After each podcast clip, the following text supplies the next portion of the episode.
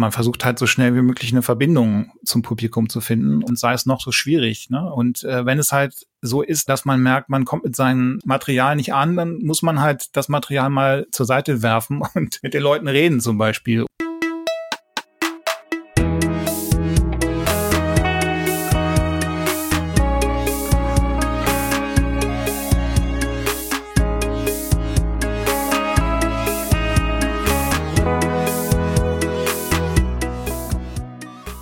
Herzlich willkommen bei Setup Punchline.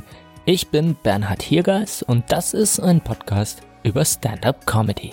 Hier sprechen Comedians jeweils über eines ihrer Bits. Das ist eine kurze Bühnennummer zu einem bestimmten Thema. Davon hören wir immer eine Live-Aufnahme und dann erklären uns die Comedians, warum die Nummer ist, wie sie ist. Heute tut das Martin Niemeyer. Martin wohnt in Hamburg und er hat vor fast 20 Jahren, also kurz nach der Jahrtausendwende, mit Stand-up-Comedy angefangen. Natürlich lief das aber in den 2000ern noch etwas anders ab als heute. Davon wird er gleich erzählen. Zuerst hören wir aber noch einen Ausschnitt von Martin beim Hamburger Comedy Pokal von Anfang 2020. Da hat er auf der Bühne über Kleidermotten gesprochen. Viel Spaß damit.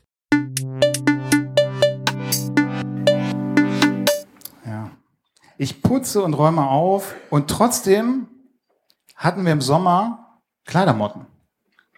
Und es ist nicht schön, wenn die da durch die Wohnung flattern. Und dann bin ich losgegangen und habe ähm, Fallen gekauft für Kleidermotten. Und äh, das sind so kleine Käfige, da hängt als Köder so eine Miniaturstrickjacke drin. Ich weiß nicht, ob ihr die schon mal, ob ihr die schon mal gesehen habt. Äh, hm.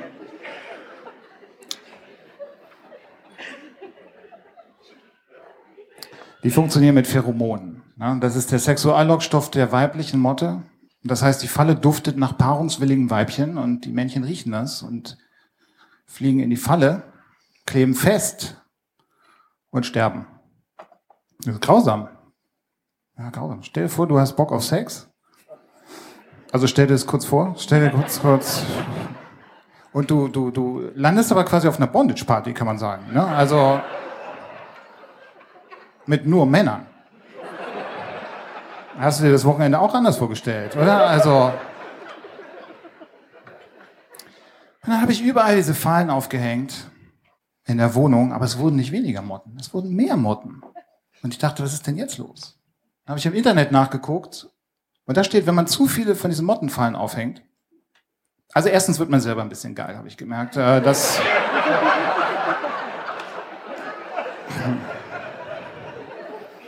Wenn man zu viele von diesen Fallen aufhängt, dann lockt das die Motten aus der Nachbarschaft an. Ich wollte nur ein paar Kleidermotten loswerden. Jetzt habe ich zu Hause einen Puff. Ich weiß nicht.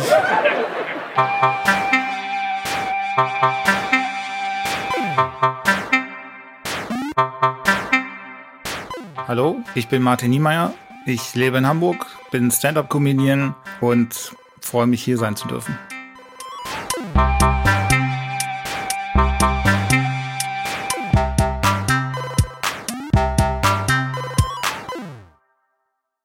Natürlich liebe ich Stand-up und ich liebe vor allen Dingen Jokes. Also das ist, glaube ich, das, was mich immer antreibt, ist den nächsten guten neuen Joke zu finden. Oder die Freude darüber, dass ein neuer Joke funktioniert, ist, glaube ich, das, was mich ähm, dabei hält. Das ist einfach der schönste Moment für mich persönlich. Also wenn ich auf einer in einer Show bin und auf der Bühne und äh, ein neuer Joke funktioniert, also funktioniert im Sinne von die Leute lachen darüber, ist das einfach das Schönste am Stand-up. Wenn was klappt, worauf man hinarbeitet, dann freut man sich. So ist das doch, glaube ich, oder? Ich habe vielleicht früher mal auf irgendeiner Platte Bill Cosby von einem Freund vorgespielt bekommen, aber Bill Cosby war für mich der Typ aus der Cosby Show und nicht ein Stand-up-Comedian. Ich wusste nicht, dass dahinter noch was was Größeres ist. Ne? Da habe ich vielleicht eine Stand-up-Nummer gehört, aber nicht als Stand-up verstanden, sondern einfach der Schauspieler aus der Cosby Show erzählt lustige Geschichten auf einer Platte, so ungefähr. Und dann habe ich das erste Mal aber wirklich eine Stand-up-Show gesehen auf Video, damals noch VHS-Kassette ähm, Eddie Izzard aus England. Da habe ich das erstmal quasi wirklich eine ganze Show gesehen und habe verstanden, was das eigentlich sein könnte. War auf jeden Fall sehr beeindruckt. Fand das so toll, dass ich das auch machen wollte. Und dann habe ich mir ein paar Sachen überlegt, die ich erzählen könnte und bin nach Bonn gefahren.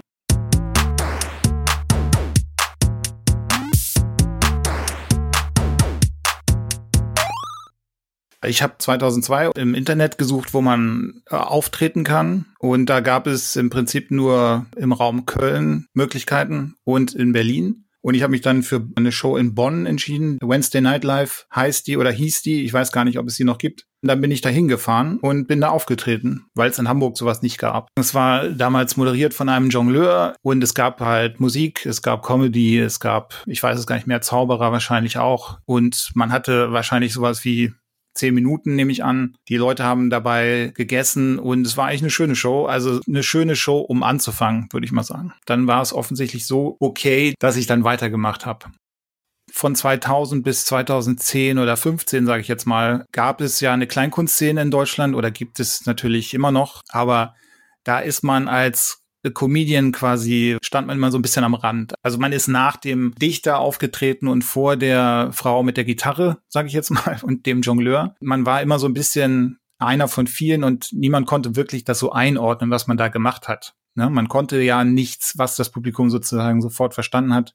Kein Instrument spielen, nicht jonglieren, solche Dinge. Ich sag mal so, bis, bis dahin war dieses Stand-up-Thema man stand immer so ein bisschen am Rand halt mit dem, was man da eigentlich machen wollte, nämlich ehrlich über sich von sich zu erzählen. Und dann gab es ein bisschen so, so, eine, so eine Gegenbewegung, ne? Also so eine, äh, wir machen jetzt nur noch ganz straighten Stand-up. Also in Hamburg, in Berlin, in München. Auch gerade, glaube ich, aus diesem, aus der Geschichte heraus, dass man immer so ein bisschen damit nirgendwo wirklich angekommen ist, gab es plötzlich diese Bühnen, die gesagt haben, äh, was, du spielst noch eine Gitarre dazu, du darfst bei uns nicht auftreten. Für mich war das natürlich gut, weil das eigentlich das war, was ich machen wollte. Aber ich fand es ein bisschen schade auch teilweise, weil Leute, die ja zwischen den Formen so ein bisschen hin und her sich ausprobiert haben, die sind so ein bisschen hinten übergefallen bei, bei dieser, wir machen jetzt nur noch amerikanischen Louis C.K. Stand-up. Ne? Und das fand ich ein bisschen schade. Also ich bin da nicht so streng. Ich mag alberne Sachen, ich mag, mag sehr verschiedene Formen, glaube ich. Mag Absurdes, ich mag eben auch sehr gerne den straighten Stand-up, ich mag One-Liner, ich mag eigentlich alles.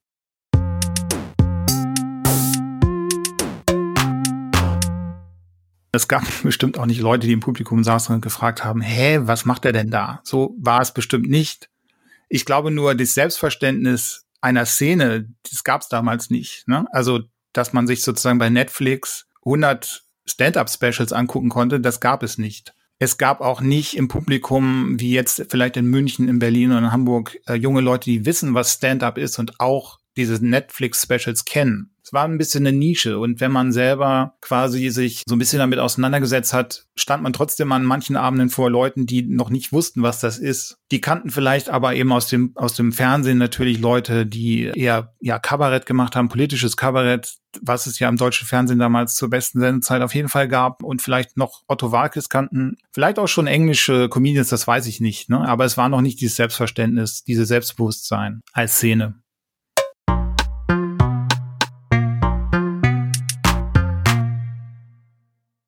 Also ich glaube, ich habe damals schon das gemacht, was ich machen wollte auf der Bühne, aber natürlich wesentlich seltener, als ich das heute machen kann oder in den letzten zehn Jahren oder fünf Jahren machen kann, weil es einfach nicht so viele Shows und Auftrittsmöglichkeiten gab. Es gab bestimmt am Anfang mehrere, teilweise Pausen von, von ein, zwei Monaten, wo ich gar nicht auf der Bühne stand, weil es nicht möglich war. Und man auch noch nicht so weit war, dass man gesagt hat, ich mache jetzt eine eigene Show einfach hier in der Kneipe hinten auf der Palette, also es fällt mir immer noch nicht leicht. Also ich werde immer noch besser. Das ist das, was ich immer noch fühle so. Also dass ich quasi von Jahr zu Jahr immer noch mehr rauskriege, wie es funktionieren könnte oder was ich da eigentlich mache. Insofern ist das so ein, schon so ein Prozess, aber es ist jetzt nicht so, dass ich sage, damals war das Publikum gegen mich und heute sind sie, sind sie für mich oder so. Äh, so ist es nicht. Also es gab damals auch schon Auftritte, wo es super funktioniert hat, ähm, ohne dass die Leute jetzt wissen, hey, der macht Stand-up-Comedy oder er macht was anderes. Damals gab es eben eine Handvoll Leute, die das gemacht haben. Und wenn ich irgendwo hingeschrieben habe, ob ich da auftreten darf, dann habe ich einen Auftritt bekommen. Und heute ist das bestimmt nicht mehr so einfach, weil es halt einfach 300, 400 Leute sind, die da anrufen. Also es gab Vor- und Nachteile, würde ich sagen. Es gab damals den Quatschclub natürlich schon in Hamburg damals noch. Und dann sind die ja nach Berlin gegangen. Da gab es natürlich äh, Michael Mittermeier und, und solche Leute, ne, die waren schon ähm, natürlich den Schritt weiter. Die ersten Shows, wo ich war, das war, es gab in Köln die Nightwatch-Szene, glaube ich. Und das war damals eben das erste Mal, dass quasi auch so eine Gruppe sich als Stand-up definiert hat. Ne? Und wenn ich jetzt mal überlege, wer da, da dabei war, das war ein Ausbilder Schmidt, fällt mir ein, Hennes Bender war auf jeden Fall dabei, Ramona Schuhkraft, Kairut Wenzel, Achim Knorr. Das ist so die erste Welle. Davon habe ich allerdings nur aus dem Fernsehen mitbekommen, ehrlich gesagt, weil in Hamburg gab es zu der Zeit kaum Leute, die das gemacht haben. Es gab kein Facebook. Es gab kein Facebook, es gab kein YouTube, ja. Aber das, äh, lass uns über die Zukunft reden.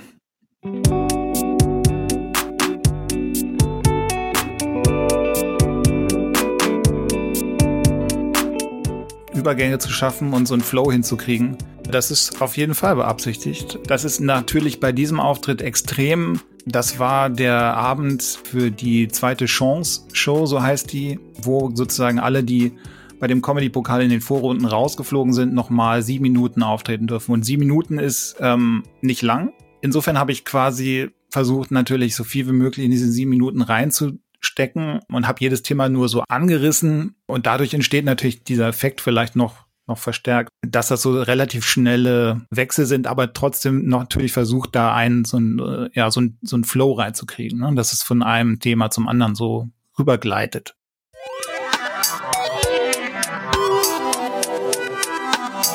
Also ich glaube, es gibt den Aspekt einmal, dass man natürlich selten, ich jedenfalls selten ganz alleine den Abend gestalte.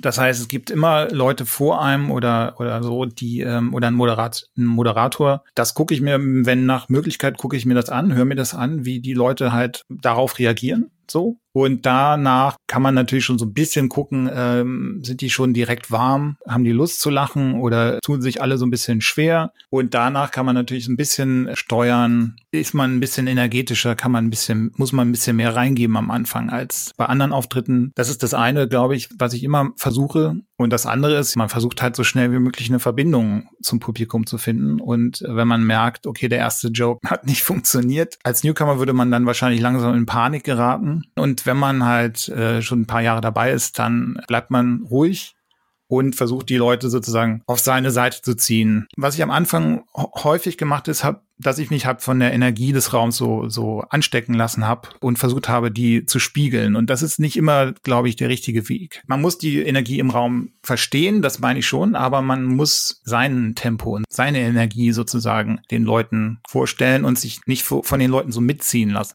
Wenn die sehr laut sind und sehr äh, unruhig sind und sehr vielleicht schon ein bisschen getrunken haben oder so, dann, dann darf man nicht unbedingt versuchen, sozusagen die Energie zu spiegeln, sondern man muss halt bei sich bleiben. Und das ist der Weg, woran die Leute merken, dass jemand sich wohlfühlt auf der Bühne. Ne?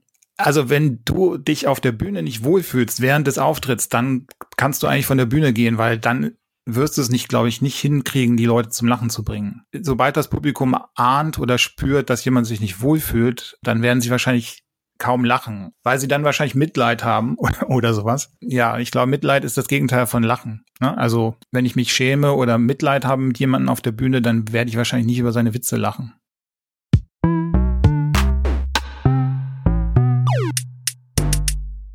Es gibt Abende, wo einfach die Umstände so schwierig sind, dass es nicht klappt. Aber das sind meistens technische Dinge, dass die Soundanlage nicht funktioniert, dass man im Dunkeln steht, dass die Leute, dass einfach zu unruhig ist. Aber selbst bei solchen Auftritten kann man, muss man oder findet man noch einen Weg, zu den Leuten durchzudringen, wenn man die nötige Erfahrung hat. Ansonsten würde ich sagen schon, dass man nie versuchen sollte, sein, sein Ding sozusagen ähm, durchzudrücken, sondern immer versuchen muss, mit dem, mit dem Publikum irgendwie Kontakt aufzunehmen und sei es noch so schwierig. Ne? Und äh, wenn es halt so ist, dass man merkt, man kommt mit seinem Material nicht an, dann muss man halt das Material mal zur Seite werfen und mit den Leuten reden zum Beispiel. Niemand zwingt einem ja genau das Material zu spielen, was man sich vorgenommen hatte an dem Abend. Ich glaube, wenn man anfängt, ist man natürlich, idealerweise hat man seine, seine fünf Minuten und hat die irgendwie auswendig gelernt und weiß, was man sagen will. Aber sobald etwas passiert im Raum, ein Glas fällt um, jemand äh, ruft dazwischen, eine Tür geht auf, das Mikro fällt aus, ist man in dem Moment sozusagen raus und weiß nicht mehr, wie man mit der Situation umgeht. Und das kommt natürlich erst, wenn man dann halt, sagen wir mal, zehn Jahre dabei ist, dass man alles Mögliche schon erlebt hat und auch aus diesen Momenten halt heraus das Publikum trotzdem unterhalten kann. Nur nicht vielleicht mit den Witzen, die man sich auf Papier auf aufgeschrieben hat, sondern mit was anderem. So, das ist halt dann Erfahrung. Und auch Selbstsicherheit, klar.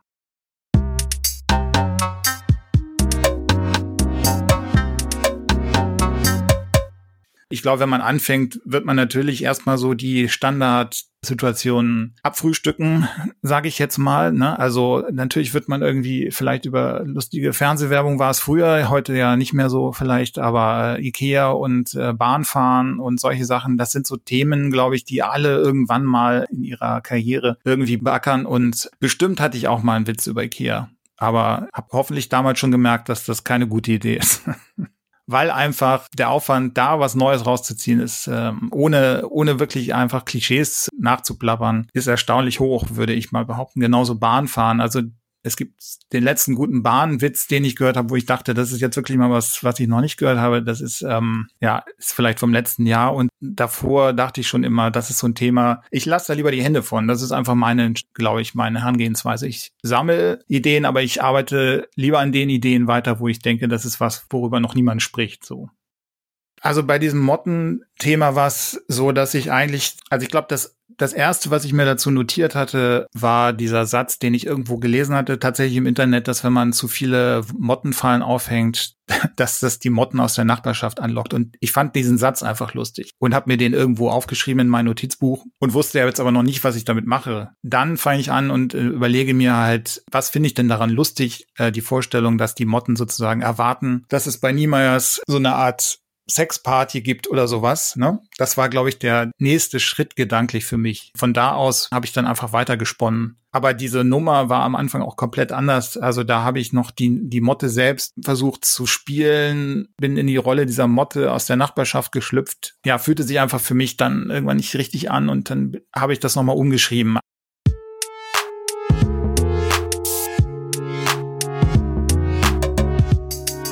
Stell dir vor, du hast Bock auf Sex also stell dir das kurz vor. Stell dir kurz, kurz. Die Stelle ist auf jeden Fall aus Auftreten entstanden. Das so viel kann ich sagen. Ne? Also das sind Sachen, die entstehen nicht zu Hause am, am Papier sozusagen mit dem Stift in der Hand. Da weiß ich ganz genau, das ist bei irgendeinem Auftritt passiert, dass jemand vorne saß und ich mich von der Situation habe anstecken lassen und er hat sozusagen komisch geguckt vielleicht in dem Moment und ich habe dann gesagt, stell dir das mal vor. Und manchmal ist es so, dass solche Momente aus dem aus dem Auftritten quasi dann ja, dass man die versucht zu wiederholen. Das hat sich so ein bisschen eingeschliffen, dass ich diese Situation, diesen Satz wiederhole, obwohl die Situation vielleicht gar nicht danach ist. Da muss man einfach ein bisschen auf, oder ich muss da einfach ein bisschen aufpassen manchmal, dass man solche Dinge nicht einfach übernimmt, nur weil sie ein, zwei Mal funktioniert haben weil man in dem Moment dann nicht offen ist, würde ich behaupten, was in der Situation wirklich passiert, sondern man versucht so quasi eine Situation zu wiederholen, die mal passiert ist. Und das kann manchmal komisch wirken. Ne? Also es gibt ja Beispiele, wo Leute sagen, hier vorne, du hast ein komisches Hemd an oder sowas. Und da sitzt aber niemand, der ein Hemd anhat. Jetzt mal ganz übertrieben. Nur weil das halt mal funktioniert hat, heißt das nicht, dass es bei jedem Publikum an jedem Abend auch immer noch so funktioniert. Und das ist genau diese Stelle, wo ich sagen würde, eigentlich gehört die gar nicht richtig dazu für mich. Ne? Das ist so ein so ein Ding, was sich hat sich so mit, mit reingeschlichen. Also ich mache es schon so, dass ich gucke, wer sitzt in der ersten Reihe und suche mir natürlich den Tisch, wo vielleicht ein Pärchen sitzt, wo ich relativ sicher bin, die gehören zusammen oder ein einsamer Typ, der alleine am Tisch sitzt und würde den dann vielleicht sozusagen auch ansprechen mit diesem Satz. Aber wenn der da nicht sitzt und das Pärchen auch nicht, dann würde ich das auch weglassen. Aber bei sieben Minuten ist es halt so, dass ich halt nichts daraus machen kann. Normalerweise, wenn du mehr Zeit hast, kannst du aus so einer Situation natürlich noch viel mehr machen. So, ne? Also je nachdem, wie der dann darauf reagiert.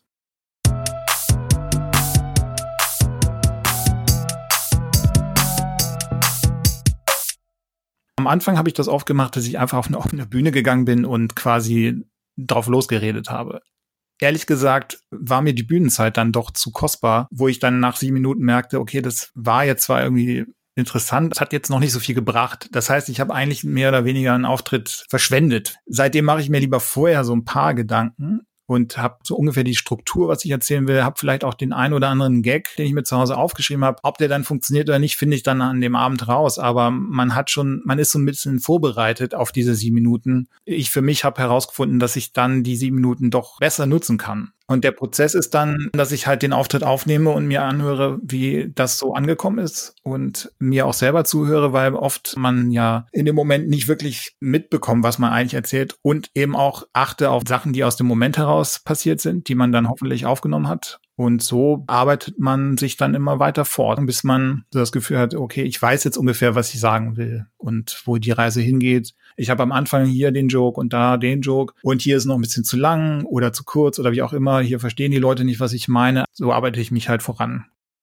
Zum Beispiel das mit dem Käfig und der Strickjacke.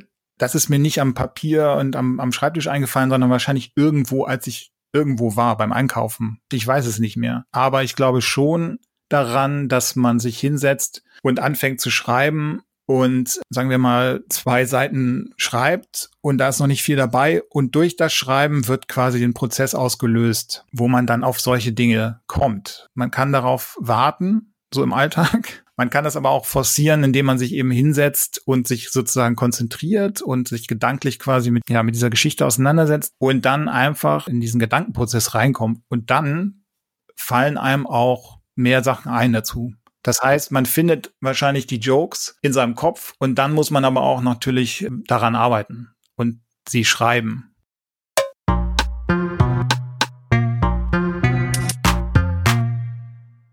Bestimmte Dinge kann ich halt auch nicht wirklich dann erklären, woher das kommt, ne? Oder wie ich das sage. Also oft ist es so, dass ich das halt bei irgendeinem Auftritt mal sage und wenn niemand lacht, dann sage ich es halt anders. Und so platziere ich den einen Joke vielleicht mal am Anfang oder mal am Ende oder ich sage ihn mal mehr so oder so. Aber wie er sich am besten anfühlt, das ist, glaube ich, keine bewusste Entscheidung bei mir, sondern ich vertraue da, glaube ich, auch auf so auf meinen, ja, weiß ich nicht, wie nennt man das? Bauchgefühl. Also, dass ich es dann irgendwie schon so sage, wie ich es am lustigsten finde, selber. Also für mich ist immer nur maßgeblich, was ich am lustigsten finde. Das ist eigentlich mein, mein einziger Maßstab. Natürlich will ich, dass die Leute lachen, aber ich glaube, die Leute lachen nur, wenn du selber davon überzeugt bist, dass das lustig ist, was du da gerade sagst. Ich finde es auch interessant, darüber zu reden, aber letztendlich weiß ich nicht, wie man Jokes schreibt. Also das ist mir immer wichtig auch zu sagen, im Sinne von nicht, dass es so klingt, weißt du, als wenn du die Methode gefunden hast, äh, wie es funktioniert. Viel ist auch einfach ausprobieren und im Dunkeln stochern. Und manchmal kann ich das auch nicht erklären, woher bestimmte Ideen kommen oder eben sowas, was mir so noch nicht aufgefallen ist oder was noch niemand zu mir so direkt gesagt hat. Naja, so ist es natürlich mit Kunst oder mit Dingen, die du auf der Bühne erzählst. Jeder achtet auf andere Dinge oder versteht Dinge anders. Aber das ist ja gerade das Spannende auch daran, wahrscheinlich. Letztendlich weiß ich nicht, wie es funktioniert. Das ist frustrierend auf eine Art. Es wird halt einfacher, aber es wird nie so einfach, dass man denkt, äh, ich, ich kann das jetzt. So. Es ist eher so, dass man immer wieder überrascht ist. Also ich bin immer wieder überrascht von Sachen, die ich auf der Bühne sage oder die mir einfallen, weil ich eben auch nicht nachvollziehen kann, wo das jetzt herkam. Schreibt man die Jokes oder findet man die, die sowieso herumschweben? Und ich glaube, es ist tatsächlich so eine Mischung. Ne? Also man schreibt, um die zu finden, die so rumschweben.